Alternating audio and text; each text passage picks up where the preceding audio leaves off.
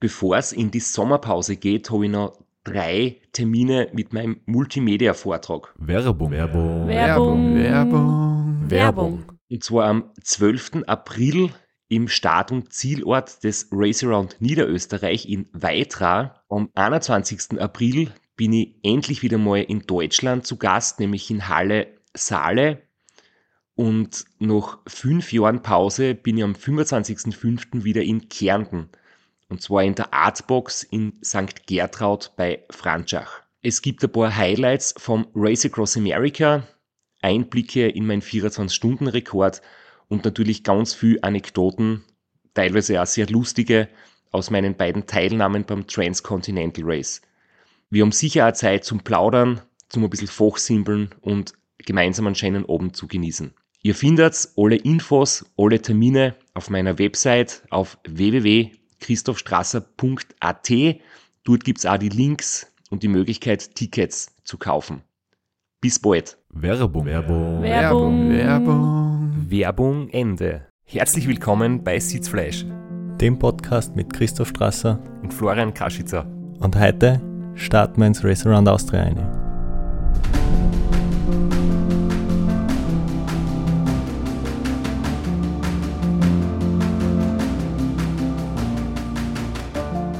Jo Flo, schön, dass du wieder da bist. Äh, Du warst jetzt eine Zeit unterwegs, Urlaub machen, ähm, hast du schon einen Brauch machen. Ra, wie geht's dir jetzt? Du bist wieder fit?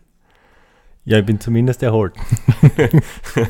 Das heißt, du bist unfitter geworden im Urlaub. Ja, was der Urlaub vom Urlaub wäre jetzt eigentlich angesagt. Ja, ich glaube, es haben sich schon einige Leute Sorgen gemacht, äh, ob bei uns weitergeht mit unserem Podcast und viele haben schon geschrieben, äh, sie freuen sich schon so auf die Fortsetzung. Ähm, jetzt ist es endlich soweit und der ist sogar während eine echt spannende Tour de France läuft. Also du verzichtest sogar auf die, auf die Live-Übertragung von der Tour. Ja, wenn mir jetzt keiner spoilert, dann kann ich ja eh das Real Life anschauen. Also das opfer ich dann schon für unsere Fans. Aber ich muss auch sagen, es war zwar jetzt eine lange Pause, aber ich bin ja eh würdig ersetzt worden. Muss man sagen, habe mir die Folge angehört, super gelaufen. Ja, ich habe ja meinen Urlaub am Radl verbracht, weil ich für ein kleines Projekt trainiert habe. Wieso trainierst du für ein Projekt? Was ist das für ein Projekt und warum ein Projekt und kein Rennen? Ja, das bleibt noch mein Geheimnis. Das wird noch früh genug gelüftet werden. Okay. Aber wie ist dein Projekt gelaufen? Ja, Deswegen du- sind wir da und darüber wollen wir heute reden. Ja, was wie es ist mit Projekten und Rennen. Wir haben das eh schon erklärt, dass äh, ich nicht so der Freund bin von einem Projekt, sondern ich mag echt gern Rennen fahren. Und wir haben mir das dann auch, wie wir zusammengesessen sind, vor dem Start in St. Georgen am 11. August am Nachmittag, also ein paar Stunden bevor es losgegangen ist, war das ja im Prinzip auch unser Motto vor dem Start. Ähm, wir gehen es jetzt an, wir starten ins 2200 Kilometer lange Rennen und wir fahren ein Rennen und kein Projekt.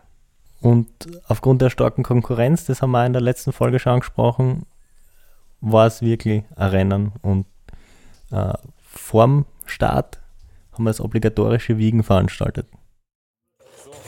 Stunde der Wahrheit auf der Waage.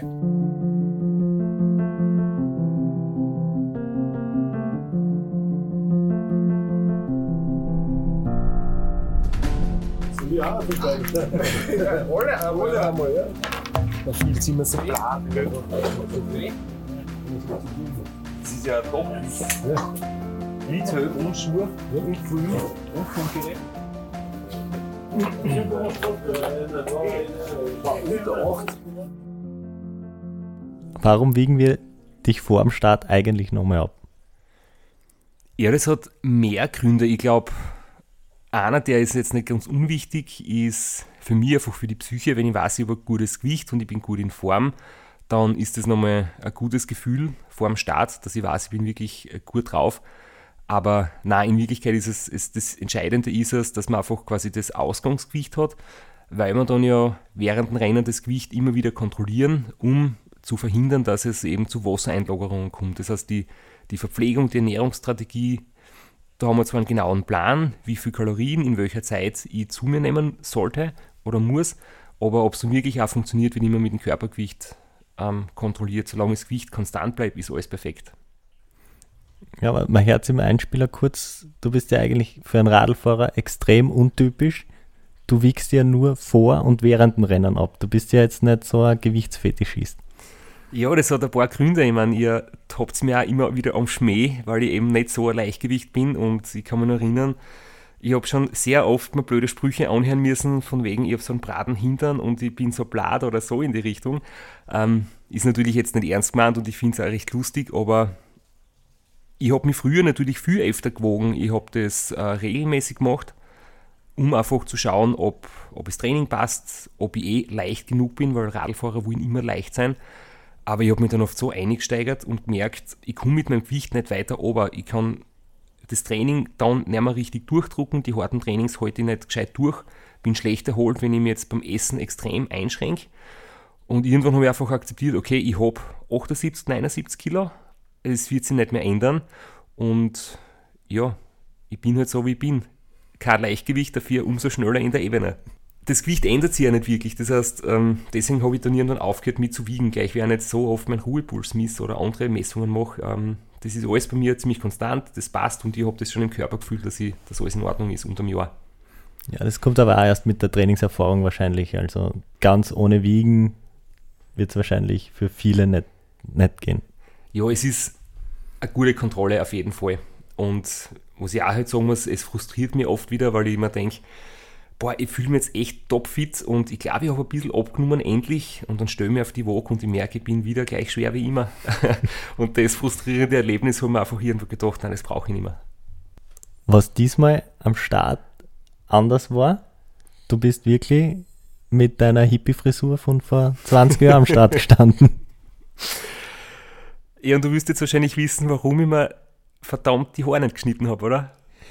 Naja, ich habe ja deine Theorie gehört, du hast es mir ja erklärt, dass die langen Haare länger nass sind und deswegen besser kühlen als die kurzen Haare. Ja, ich habe mir die Theorie wahrscheinlich ein bisschen zurechtgelegt, um irgendeinen Vorwand zu haben, weil ich mir einfach die Haare nicht schneiden wollte und ich kann es jetzt auch nicht wirklich begründen. Ich habe halt vor vielen Jahren echt immer längere Haare gehabt, bevor ich dem Radl-Wahnsinn verfallen bin und habe jetzt irgendwie einfach das Gefühl gehabt, äh, es war Frühling, es war die Corona-Geschichte, es ist alles abgesagt worden, man ist die ganze Zeit daheim gewesen, man hat eh keine Leute gesehen, es ist eh komplett wurscht, wie du ausschaust. Und dann waren die Haare schon so mittellang und ich habe mir gedacht, nein, jetzt ist irgendwie schon drum, sie abzuschneiden.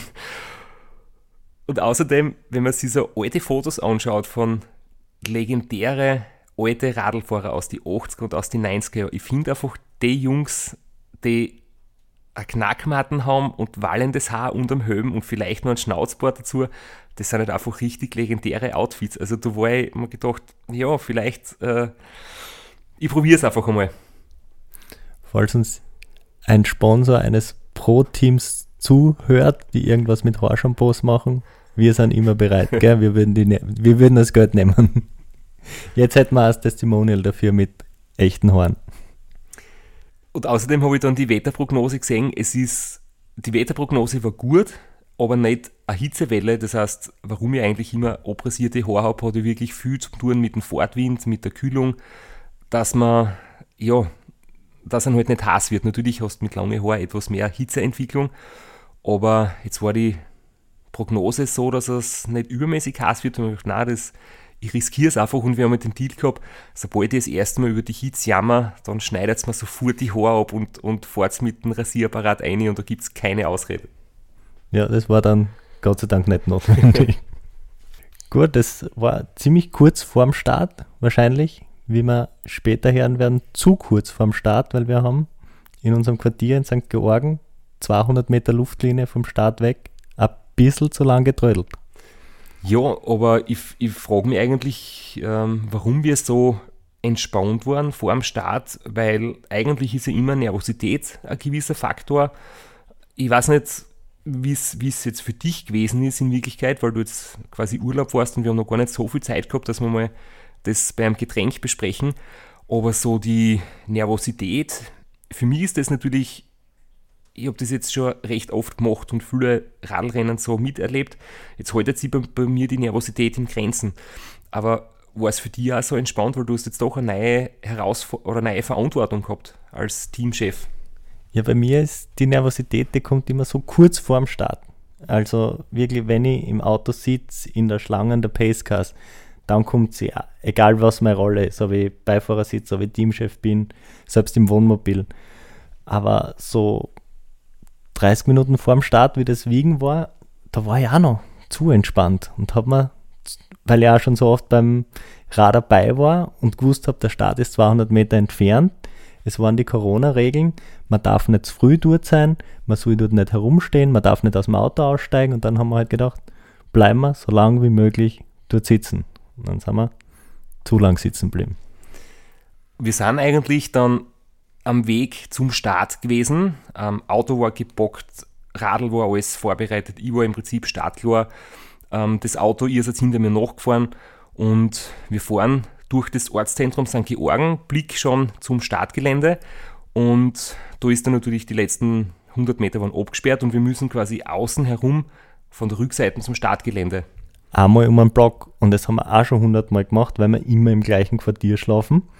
Und aus irgendeinem Grund sind wir da Kerzen gerade hingefahren, dann war da das Umleitungsschild und wir haben uns gedacht, naja, die Umleitung wird uns ja wohl auch irgendwie hinführen und dann komplett in die falsche Richtung gefahren, wo gar nichts mehr geht.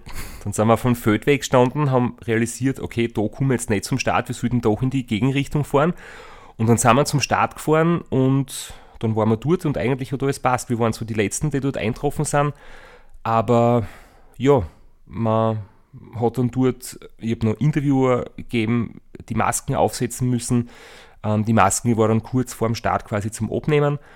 Und dann bin ich als Vorletzter von der Rampen gefahren. Es war eine super Stimmung. Zuschauer waren bis zu 200 erlaubt und ich vermute, es waren also an die 200 Zuschauer da. Ihr seid hinter mir im Auto äh, nachgestartet quasi und dann sind wir ins Rennen eingegangen. Werbung. Werbung. Werbung. Werbung. Werbung. Flo, bist du auch schon so aufgeregt, wenn du an den April denkst? Jedenfalls, äh, wenn du das gleiche meinst wie ich, dann bin ich schon sehr voller freudiger Erwartung.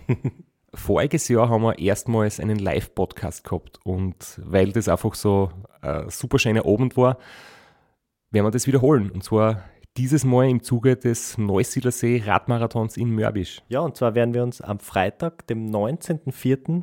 im Strandhaus Mörbisch die Ehre geben und mit einem unglaublichen Überraschungsgast äh, einen Live-Podcast aufnehmen. Also allein schon wegen dem Gast bin ich so nervös.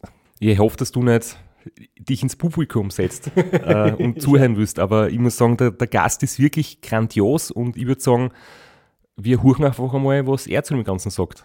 Hallo, Johnny Holand hier. Heute stehe ich natürlich wieder am Start beim Neusiedlersee Radmarathon. Immer ein Highlight des Jahres. Nebenbei bin ich all live beim Podcast beim Neusiedler Radmarathon. Es wird mich natürlich riesig freuen, wenn ihr live dabei seid und dass wir vielleicht kurz über ein paar Höhepunkte aus meiner Karriere reden können. Sehen wir uns dann.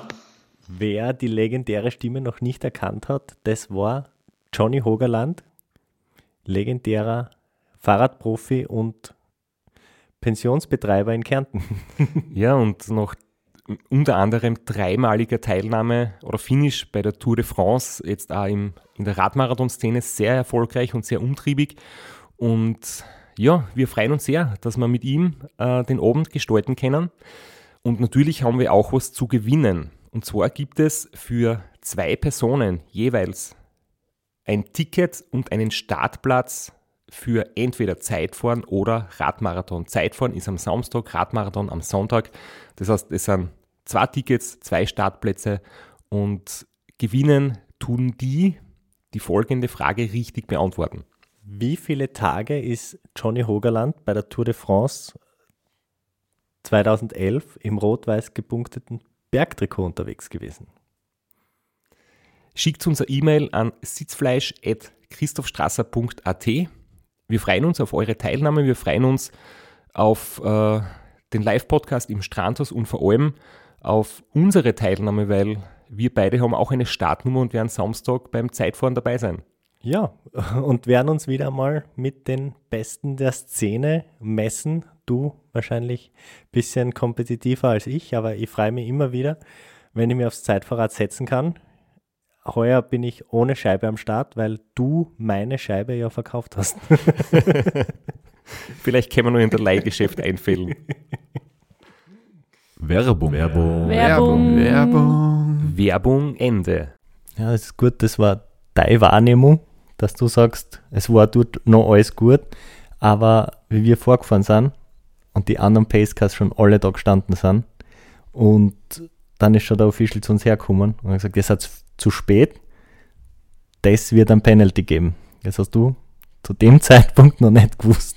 Mir ist es auch schon ein bisschen verdächtig vorgekommen, weil ich mir gedacht habe, okay, ähm, ein anderer Official, der quasi jetzt dann so die Leute zur Startbühne begleitet, der hat so gelächelt und gesagt, ja, da wird ihr vielleicht eine Zeitstrafe kriegen. Und ich habe mir gedacht, naja, das war jetzt halt ein Witz, er will uns da ein bisschen am Schmäh haben, aber ein bisschen später wird sich das dann anders herausstellen. Ja, und es war dann, du rollst von der Startrampe ab, wir stehen zwei Meter hinter dir im Pacecar, fahren los, du startest aus und im Kreisverkehr kommt uns ein Traktor entgegen und haltet uns dann auch noch zwei Minuten auf. Und normal, gerade am Anfang, da ist diese, von der ich vorher gesprochen habe, diese Nervosität und diese Emotion da und da schreit man ins Mikro ein und motiviert sich gegenseitig. Und das hat dann total gefällt, weil wir sind noch zwei Minuten vor dem Traktor gestanden und du bist einmal allein losgefahren, die ersten wichtigen paar hundert Meter. Ja, und ich war natürlich in dem Moment auch nervös. Das war das erste und wahrscheinlich das einzige Mal, wo ich echt nervös war, weil ich mir denke, ich fahre aus dem Ortszentrum aus und ihr kommt nicht nach und es ist eigentlich schon so dämmerig und kurz bevor es dunkel wird, weil der Start war ja kurz nach halb neun am Abend und ihr kommt nicht und ihr kommt nicht. Ich habe mir echt schon Sorgen gemacht, ihr habt vielleicht äh, einen Unfall gehabt oder ein technisches Defekt am Auto und dann ist endlich hinter mir das Licht aufgetaucht und ihr seid dann zu mir gekommen und wir haben uns quasi ja, nach zwei Minuten dann getroffen. Der Start war holprig, ne, mit der Zeitstrafe gleich. Alter, was, hat er das mitgekriegt? Weiß nicht.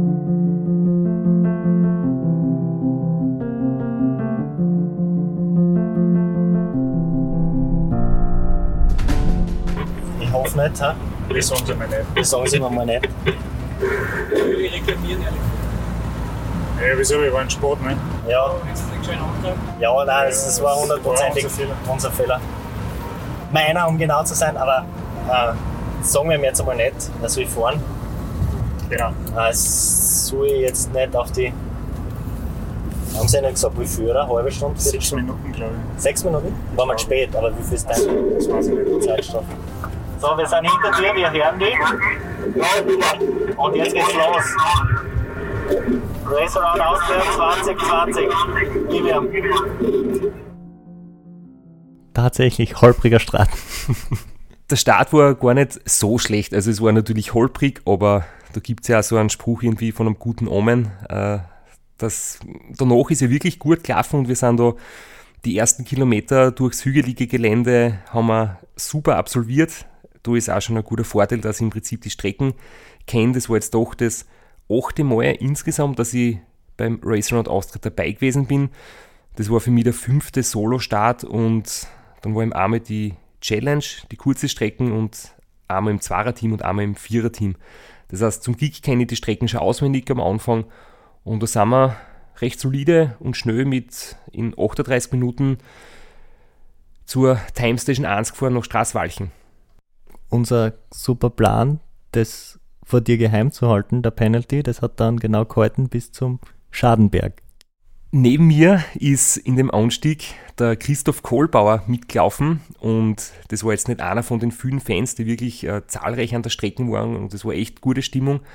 Immer wieder sind Zuschauer gewesen und sind ein Stückchen mitgelaufen, sondern der Christoph war ja 2011 beim Race Across America dabei, dabei bei meinem ersten Erfolg und war auch beim Race Around Austria dabei beim ersten Sieg und sogar beim Race Around Slowenien, also der ist dreimal mitgefahren und wir haben die drei Rennen gewonnen und jetzt immer so die Rosinen ausgesucht. Und jedenfalls ein guter alter Bekannter und der sprintet den Anstieg mit auf mit mir und sagt, super, freut mich, cool, dass wir uns endlich wieder mal treffen, äh, bist super unterwegs, aber wieso habt ihr einen Penalty? Und ich habe das dann so ein bisschen ab, äh, cool irgendwie weggestellt und sage, ja, ähm, das muss die Jungs hinten fragen, ich, ich fahre einfach nur. Aber eigentlich habe ich jetzt ähm, nicht, ich war jetzt nicht empört, aber ich habe mir dann doch gedacht, okay, ähm, ich muss euch jetzt einmal fragen, was da eigentlich los ist. Ja, und hast uns dann angesprochen. Zu dem Zeitpunkt haben wir dann auch schon gewusst, dass der Penalty sechs Minuten ist. Es gibt das Regelbuch auch her. Erster Penalty 15 Minuten oder dem Vergehen angemessen. Wir waren sechs Minuten zu spät am Start und haben einen sechs Minuten Penalty gekriegt. Ja, und ähm, es steht dann ja gleich einmal auf der Homepage vom, vom Rennen. Das heißt, ähm, deswegen wissen es dann auch die Leute, die das Rennen beobachten. Und im Live-Tracking steht es auch drinnen, das ich jetzt da auch zum Beispiel von mir habe, um das noch ein bisschen Revue passieren zu lassen. Da steht quasi schon drinnen sechs Minuten Penalty vom Start weg. Das heißt, wir sind mit, mit sechs Minuten Rückstand theoretisch gestartet, was aber nichts dazu tut, dass man dann trotzdem natürlich die, die anderen Fahrer auf der Strecke einfach sieht und sie an dem orientiert. Und ich weiß gar nicht, warum ich so entspannt war. Ich bin mir gar nicht sicher, das hat mich echt nicht gestört, dass wir den Penalty haben. Wir waren auch überrascht, wir haben ein bisschen Angst gehabt im Auto und wir haben das in, den, in der vorigen Staffel schon mal angesprochen.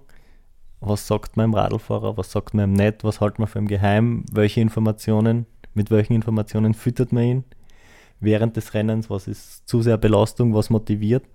Und da waren wir uns eigentlich ziemlich sicher, dieser Penalty, der wird dann nicht taugen und da können wir uns wild was anhören. Aber aus irgendeinem Grund war das entspannt. Ja, mir wird ja oft unterstellt, dass ich so launisch bin und grantig oder dass ich von so leichtfertigen Fehlern mich irgendwie aus der Ruhe bringen lasse. Das kann schon stimmen, aber ich war mir da jetzt auch sicher, es ist einfach, ich war ja selber dabei, wie wir uns am Weg zum Start irgendwie ähm, vergangen sind und, und einfach ein bisschen zu lasch waren, dass wir uns davor wirklich über die Ernsthaftigkeit dieser Regel informieren, dass das wirklich punktgenau sein muss, nicht nur ungefähr. Ähm, und ich habe einfach gedacht, okay, jetzt ärgern bringt wirklich gar nichts und wir haben alle ein gemeinsames Ziel, das heißt, so schnell wie möglich zu fahren und so schnell wie möglich ins Ziel kommen. Keiner macht das absichtlich und es zahlt sich nicht mehr aus, eine Sekunden lang krantig zu sein. Und außerdem hat natürlich geholfen, dass ich irgendwie schon gespürt habe, wir sind super unterwegs und wir sind auf der Straße etwas schneller wie die anderen und ich kann auch die sechs Minuten sicher wieder einholen, dass wir trotzdem in Führung gehen, so wie eigentlich dann unser Plan war. Und ich habe einfach gedacht, okay, muss ich jetzt sechs Minuten schneller fahren, es, es hilft nichts, es ist leider passiert und ja, abhackeln und nach vorn schauen. Und das Team war so großzügig und hat das dann irgendwie so verbucht unter kollektiver Tiefschlaf, kollektives Versagen, obwohl es natürlich ganz klar, es ist die Aufgabe des Teamchefs, der muss das wissen. Das war hundertprozentig mein Fehler. Obwohl, vielleicht kennt man ja doch der Babsi die Schuld geben, weil die ist ein St. Georgen Local und sieht, dass wir falsch abbiegen, rennt uns hinterher, trotscht mit uns, sagt uns aber nicht, dass wir auf der Straße, auf der wir unterwegs sind, nicht zum Start kommen das müssen wir mit ihr mal aussprechen. Ja, wir haben, sie hat uns alles Gute gewünscht und, und äh, ein paar Worte haben wir kurz gewechselt und im Nachhinein haben wir auch gedacht, wenn sie uns gesagt hätte, Burschen um, in die andere Richtung geht es zum Start, dann hätten wir uns vielleicht ein bisschen aus der Sport, aber ja, so ist es. Direkt vor uns, zwei Minuten, war der Thomas Mauerhofer, vier Minuten vor uns Robert Müller und sechs Minuten vor uns Ralf Di Seviskur. Genau, und dann sind wir gestartet und hinter uns war der Rainer Steinberger, der zwei Minuten nach uns gestartet ist. Das heißt, die, was wir in der, in der vorletzten Episode ja schon als unsere größten Konkurrenten besprochen haben, wo wir gewusst haben, die werden extrem schnell starten und, und gut fahren, die waren vier und sechs Minuten vor uns auf der Strecke. Und die Freiheit und die Erleichterung war natürlich unglaublich groß, als es dann aufgegangen ist und gelungen ist, dass quasi, ich will nicht sagen, der Plan dass wir schnell starten und dass wir es hoffentlich bald einholen. Und wir haben uns hier vor dem Rennen den Plan zurechtgelegt, wirklich schnell zu starten, ans Limit zu gehen, weil wenn man die anderen Konkurrenten einholt und zu einer zufährt, ist das einfach ein mentaler Vorteil. Und ich war dann halt echt froh, wie ich gesehen habe, der Plan geht auf. Jetzt hat er nur geschaut, jetzt hat er nicht einmal mit dem geredet. Ja, Stärke zeigen. Exakt. Hast du jetzt eh nicht überanstrengt vor lauter Angeben? Nein, nein, mir. Locker Gesichtsausdruck gemacht. Hast gepostet, hast unangestrengt ausgeschaut? Ja, ich Ich glaube, das Was links wegschaut.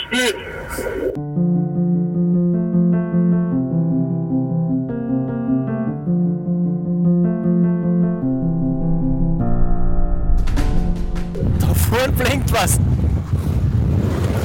Das müsste der DC sein, oder? Das glaube ich auch.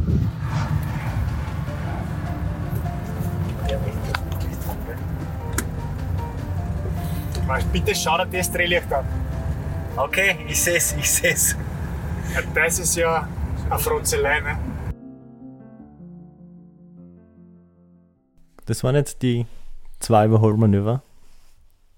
Da war allerdings äh, ungefähr eineinhalb Stunden oder mehr als eine Stunde dazwischen. In Robert Müller einzuholen, das war ganz ein spezieller Moment, weil ich ja von ihm einfach nichts gewusst habe. Ich habe nicht gewusst, wie ist sein Körpersprach, ähm, wie fährt er Radl, wie, wie schaut es bei ihm einfach aus. Ähm, und ich habe mir da gedacht, dadurch ein Elite-Rennfahrer ist, dass er wahrscheinlich so schnell starten wird, dass das vielleicht für mich ganz schwierig wird hinzukommen. Und dann war ich dann doch recht erleichtert, als ich ihn schon nach circa drei Stunden eingeholt habe. Das war echt eine, eine super Sache. Und wir sprechen es kurz an. Bei solchen Überholmanövern, da ist diese, diese Psychospielchen, die sind ganz wichtig. Da wird nicht aufrecht lächelnd und ein bisschen getratscht, sondern da wird am Auflieger so schnell wie möglich überholt und man versucht, ein Pokerface aufzuzeigen und Stärke zu zeigen. Ja, natürlich. Also ohne jetzt irgendwie äh, bösartig zu sein oder, oder irgendwie überheblich zu sein, aber trotzdem geht es schon darum, ähm, seine gute Seiten zu zeigen und keine Schwäche zu zeigen. Und wenn es dann später im Rennen da zum Beispiel solche Situationen gibt und man ist völlig am Boden und man wird zum Beispiel überholt, dann, dann soll der andere nicht sehen, wie fertig man eigentlich ist, sondern da soll man halt ein bisschen spülen und sagen, eigentlich geht es mir eh super. Ähm, das haben wir mit Severin Sotter beim Race Across America schon äh, besprochen. Und in dem Fall war es jetzt so natürlich, wenn du die absolut anstrengst, damit du da irgendwie vorbeikommst, weil das war ein kleiner Anstieg und du hast das ja zu mir noch gesagt, das weiß ich noch, dass er, dass er so einen schönen Fahrstil hat. Er natürlich als Elitefahrer, hohe Trittfrequenz, leichte Gänge, ästhetisch am Radl. Und ich komme halt daher wie so ein Dampflok an schweren Gang und, und am Aufleger und halt äh, wie so ein Dieselmotor. Aber da habe ich natürlich noch probiert, obwohl ich mich echt angestrengt habe, ein bisschen locker und unbeschwert auszuschauen. Beim zweiten Überholmanöver selbes Spielchen, nur da haben wir den Vorteil gehabt, das war so ein bisschen hügeliges Terrain und normalerweise sieht man ja die Fahrer vor allem in der Nacht schon ewig vorher, weil diese äh, gelben Drehlichter auf den Autodächern, die sieht man halt wirklich weit, vor allem wenn es hügelig ist. Aber das war so schwach, das von die Sevis kurz war mehr wie so ein kleines LED-Grablicht. Das haben wir so spät gesehen. Da war der Moment nicht so lang angekündigt, sondern das ist dann ziemlich aus dem Nichts gekommen. Da waren wir alle ein bisschen überrascht, dass er dann plötzlich da war. Ja, es ist fast zu einem Auffallunfall gekommen, weil wir ihn im letzten Moment irgendwie erst gesehen haben. Ähm, obwohl das eigentlich das Terrain ist entlang der Donau, da ist man noch circa vier Stunden dort. Da geht es eigentlich flach dahin mit, mit am Ende der Passage sind ein paar leichte Kuppen und dort war es ihm soweit. Und ich habe eigentlich mich schon auch gewundert, dass der Ralf gerade in der Ebene sich ähm, nicht von seiner besten Seite gesagt hat, weil wenn man jetzt im Nachhinein sich die Zwischenzeiten anschaut, er hat auf dieser Timestation einige Minuten verloren, obwohl er bis dorthin schneller war als ich. Ähm, vielleicht hat er dort ein kleines Problem gehabt oder er hat kurz stehen bleiben müssen. Ähm, wie auch immer, auf jeden Fall war der Überholvorgang dann doch ziemlich zackig. Also ich war um einige kmh im Überschuss. Und dann hat er unser Drehlicht von hinten gesehen und wir waren dann vor ihm. Und darauf habe ich als Teamchef geschaut, dass unsere Drehlichter hell genug sind und man derzeit lang sieht. Na, aber was du vorher angesprochen hast, es war wirklich überraschend, weil als sehr starker Zeitfahrer, äh, gerade auf dem Terrain, auf der Passage der Donau entlang, Zeit zu verlieren, das, das war überraschend. Aber umso besser, das hat natürlich auch unsere Marschroute irgendwie bestätigt, wenn wir in der Ebene den vielleicht stärksten Fahrer in der Ebene überholen, heißt es, wir sind wirklich gut unterwegs und ähm, wir sind auf Kurs und auf Plan. Ja, am, am Ende der langen Flachpassage entlang der Donau, geht es über die Donaubrücke und da machen wir traditionellerweise einen Radlwechsel. Bei dem Radlwechsel ist ja die Schwierigkeit, wir haben jetzt erst überlegt, sollte man das machen oder sollte man so wie damals bei der kürzeren Strecken, bei der Challenge, äh, mit dem Zeitfahrer gleich die Hügel im Mühlviertel durchfahren, weil, wenn es dunkel ist, es war da ähm, eins in der Früh, da ist ja so ein Radlwechsel nicht so einfach. Ein Radlwechsel kostet jedenfalls mehr Zeit, weil tagsüber kann man mit dem PSK vorausfahren, das Radl vorbereiten, dann braucht man nur mehr overspringen, aufs Neue drauf und weiterfahren. In der Nacht, wo sich der Radfahrer immer im Scheinwerferlicht befinden muss, muss der Radfahrer stehen bleiben. Wir müssen das Radl von hinten außerholen. Du musst dir aufs Neurad draufsetzen und wir müssen das Zeitfahrradl wieder hinten verstauen. Das kostet ein paar Minuten, das ist nicht die Welt, aber im Vergleich zu einem Wechsel tagsüber. Und deswegen war die Überlegung, durchzufahren mit dem Zeitfahrer. Was hat dann dafür gesprochen, den Radlwechsel doch zu machen? Ich denke, dass sie die, dass es ungefähr ausgleicht. Also das Müllviertel ist hügelig, aber nicht so steil. Das kann man mit dem Zeitfahrer durchfahren. Aber man wird jetzt in die Anstiege ein bisschen was verlieren, in die Abfahrten zwischendurch vielleicht wieder ein bisschen was ausholen. Das haltet sich ziemlich die Waage. Du ist jetzt das eine Radl nicht besser als das andere. Nur es ist trotzdem so, wir haben gesagt, wir starten schnell, wir nehmen ein bisschen ein kalkuliertes Risiko mit dem schnellen Start, aber am Zeitfahrer zu sitzen ist doch für den Rücken ziemlich anstrengend und viereinhalb Stunden am Zeitfahrer, dann für sechs, sieben oder acht Stunden aufs Rennrad und dann wieder zurück auf den Zeitfahrer ist definitiv die sichere Variante, dass ich nicht am Oberkörper in der Wirbelsäule irgendwie Schmerzen kriege. Es ist auch der Unterschied, ob man die Challenge fährt in 17 Stunden. 17 Stunden am Zeitfahrer ist zwar auch nicht lustig, aber geht. Aber vier Tage und wenn man da dann am Beginn, wenn man dann gleich mal mit zwölf Stunden am Zeitfahrer startet und wenn es anfängt zum Zwicken im Rücken, lieber auf Nummer sicher gehen und die zwei Minuten auf der Donaubrücke riskieren für einen Radlwechsel.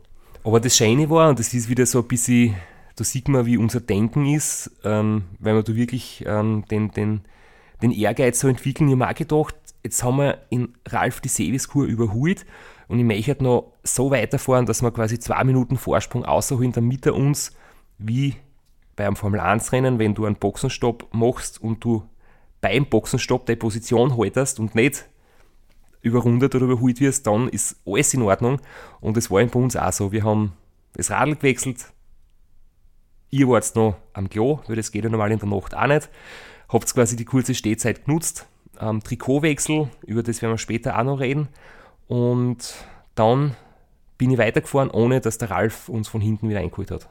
Ja, die Pitstop Delta Time, wie man im Racing English sagt, das haben wir ausgefahren, aber es war knapp, weil am Anstieg haben wir dann, die Vorderlichter waren ein bisschen heller wie sein Drehlicht, die haben wir dann, die haben wir dann gesehen, wie wir weggefahren sind, sind gerade über die Brücken gekommen, also es ist sie genau ausgegangen.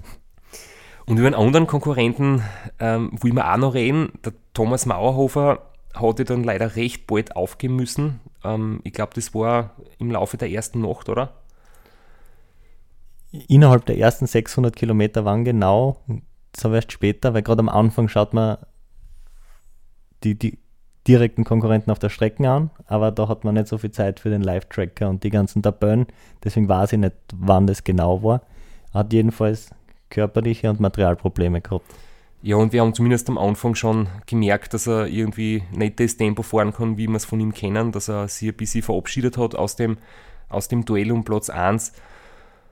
Aber mir fällt jetzt gerade noch was ganz anderes ein. Warum reden wir eigentlich jetzt schon so viel über Platzierungen, wenn wir eigentlich uns vorgenommen, erst am zweiten Tag checken wir mal die Zwischenzeiten. Das ist auch eigentlich die Art und Weise, wie wir es machen, aber wenn man Konkurrenten auf der Strecke hat, schaut man sich die an und wir haben ja, wie ich gerade vorher gesagt habe, den Live-Tracker haben wir eh nicht bemüht. Wir haben gewartet, bis die Drehlichter vor uns auftauchen, beziehungsweise ja. bis die Scheinwerfer hinter uns wieder auftauchen. Ja, und das Gefühl ist einfach wirklich ein spezielles. Also äh, mir gibt es schon sehr viel Sicherheit und Motivation, wenn man eben diese Duelle auf der Strecke hat und von dem zehrt man dann auch wirklich und, und ein anderer Motivationsfaktor ist ja auch gewesen, dass der Rainer Steinberger zwei Minuten hinter mir gestartet ist und ich habe natürlich auch irgendwie im Kopf gehabt, ich möchte so schnell fahren, ähm, dass sie hoffentlich von ihm nicht überholt wäre, also dass er quasi diese zwei Minuten nicht aufholen kann. Und es hat ja offenbar auch so funktioniert, weil da haben wir auch noch keine Zwischenzeiten uns wirklich angeschaut, aber wir haben gesehen, ähm, dass ihm von hinten der Rainer Steinberger nicht näher kommt. Hätte aber auch heißen können, dass er zwei Minuten hinter uns herfährt, parallel, einfach so weit, dass wir die Lichter nicht sehen. Wie es dann wirklich war, wie gesagt, das haben wir uns dann erst am zweiten Tag genauer angeschaut. In Rainer Steinberg habe ich in einem Rennen auch noch nie erlebt, also wir sind noch nie sozusagen gegeneinander gefahren oder im gleichen Rennen. Und ich habe einfach nur gewusst, der wird als Vorjahressieger sicher sehr viel Motivation haben, vielleicht auch ein bisschen Druck, so Erwartungshaltung. Das hat er wahrscheinlich noch nicht so oft erlebt. Ich wird diese Situation schon recht oft äh, durchmachen müssen, weil es eigentlich echt nicht angenehm ist, wenn Erwartungshaltung ähm, so stark vorhanden ist. Aber ich habe ihn Rainer das erste Mal kennengelernt am Tag vorm Start. Da war die Pressekonferenz, da war der Rennleiter, der Mich Nussbaumer, der das letzte Mal bei uns in Sitzfleisch war. Und der Rainer Steinberger und ich und noch ein paar andere.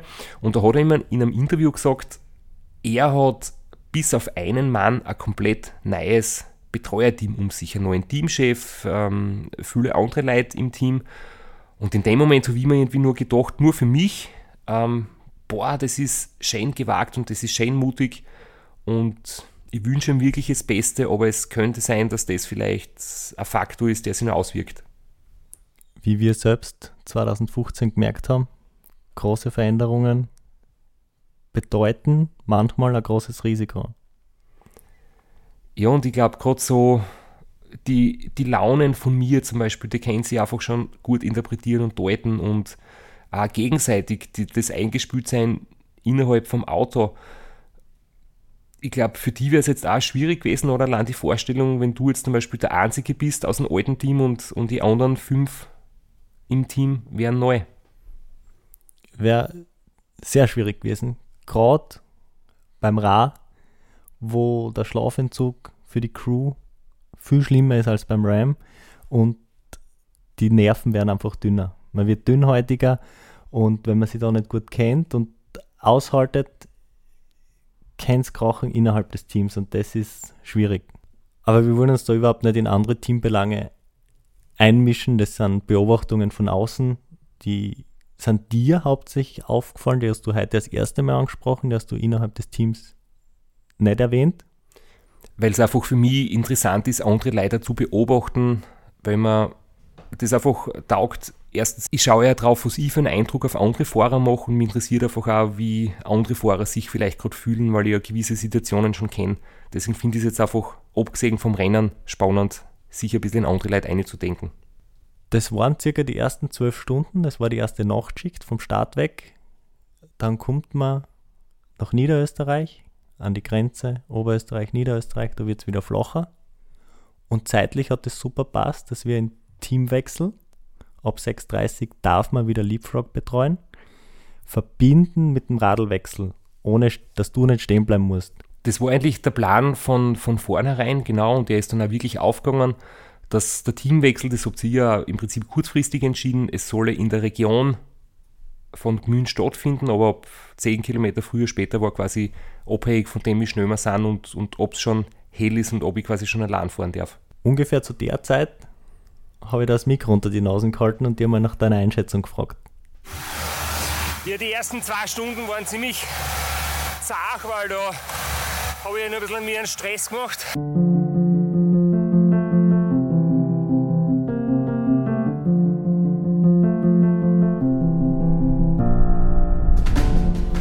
Um die Jungs vor mir einzuholen und die waren halt auch wahnsinnig gut unterwegs und da bin ich nicht wirklich näher gekommen. Äh, und jetzt habe ich meinen Rhythmus richtig gefunden und ja, sobald ich dann gemerkt habe, ich komme die zwei näher und man sieht fahren, es Blinklicht und äh, kommt da langsam zu und kann es schlussendlich überholen, gibt es halt echt viel Motivation und, und Sicherheit und ja, es läuft jetzt super. Leistungswerte sind super. Essen, Trinken passt super. Vor dem Start haben wir uns angestellt wie Leute, die zum ersten Mal bei so einem Radlrennen mitmachen. Ich glaube, da hat es noch Verbesserungspotenzial gegeben. Ja, leider.